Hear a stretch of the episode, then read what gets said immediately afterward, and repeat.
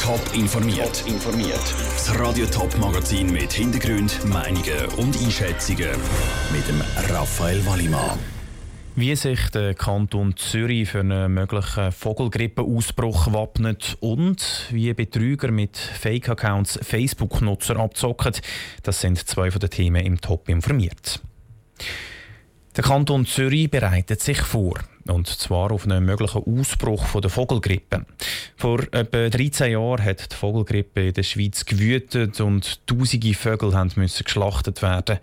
Heute haben sich die Polizei, der Zivilschutz und die Feuerwehr zu Oberhasli getroffen und durchgespielt, was sie bei einem Vogelgrippeausbruch machen würden. Bei der Übung mit dabei war Niki Stettler. Es ist ein Bild wie aus einem Krisengebiet. Männer und Frauen in Schutzanzügen, luftdicht verpackt.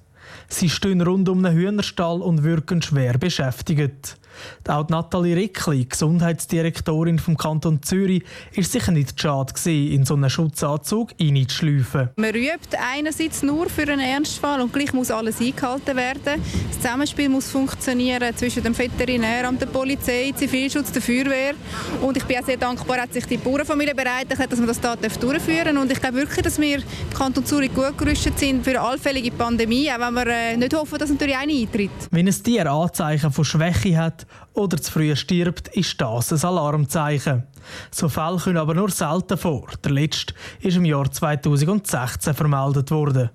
Die Regula Vogel ist Kantonstierärztin vom Kanton Zürich. Sie weiß, was im Ernstfall zu machen ist. Wenn Tiere Krankensymptome haben, wie für Vogelgrippe, dann tut man zuerst Proben und dort im Labor bestätigen, dass es ist oder eben hoffentlich nicht ist. Und schon dann tut man den Bestand sperren und es darf niemand ein- und raus, außer zum futtern. Wenn die Vogelgrippe bestätigt ist, würden Tiere notgeschlachtet und der Hühnerstall muss sofort gereinigt werden.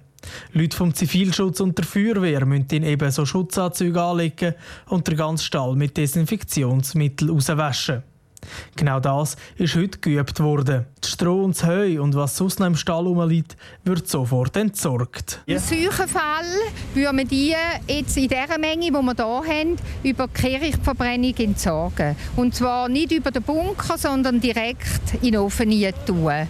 Die sind zweifach verpackt, dreifach verpackt und immer wieder desinfiziert, dass von da keine Gefahr ist. Das Virus kann auch auf einen Menschen übertragen werden. Nur schon wer kranke Hühner futtert, kann sich anstecken. Der Niki Stettler hat berichtet. Laut der Weltgesundheitsorganisation sind seit 2003 weltweit über 800 Menschen an der Vogelgrippe erkrankt. Fast die Hälfte davon ist gestorben. Ein Kommentar, ein kleiner Batzen und schon winkt zum Beispiel ein E-Trottinett.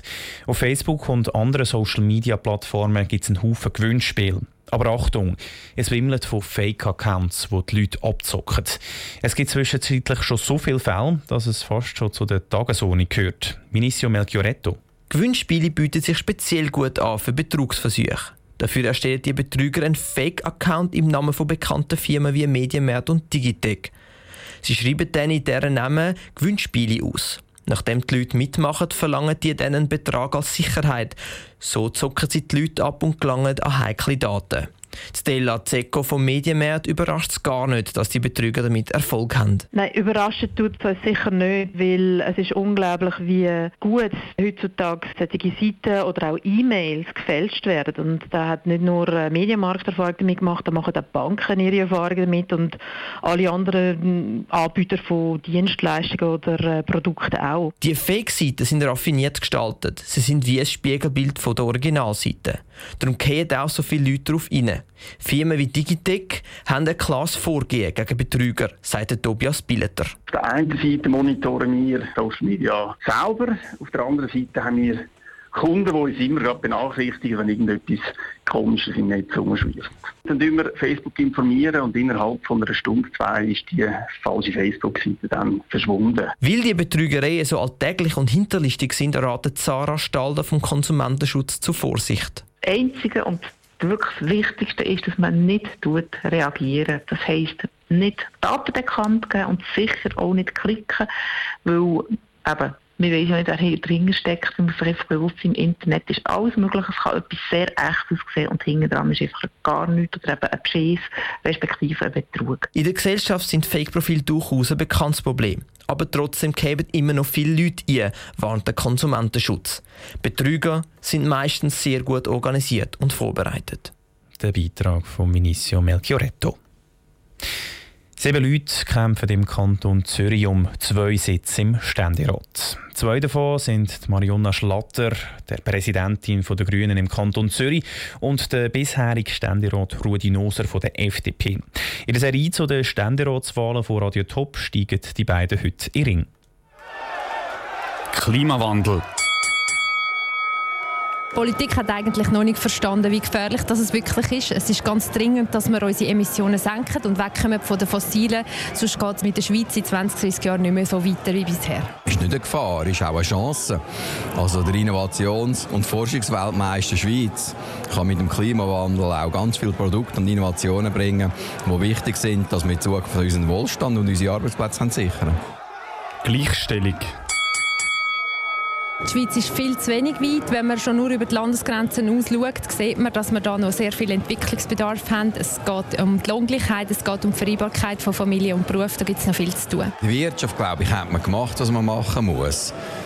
Jetzt muss man es in der Gesellschaft machen. Das heißt, wir müssen den Mut haben zu Infrastrukturen, die wirklich gestattet, auch gesellschaftlich, als ein Paar selbstständig kann entscheiden wie sie will Betreuung von Kindern organisieren Wirtschaft.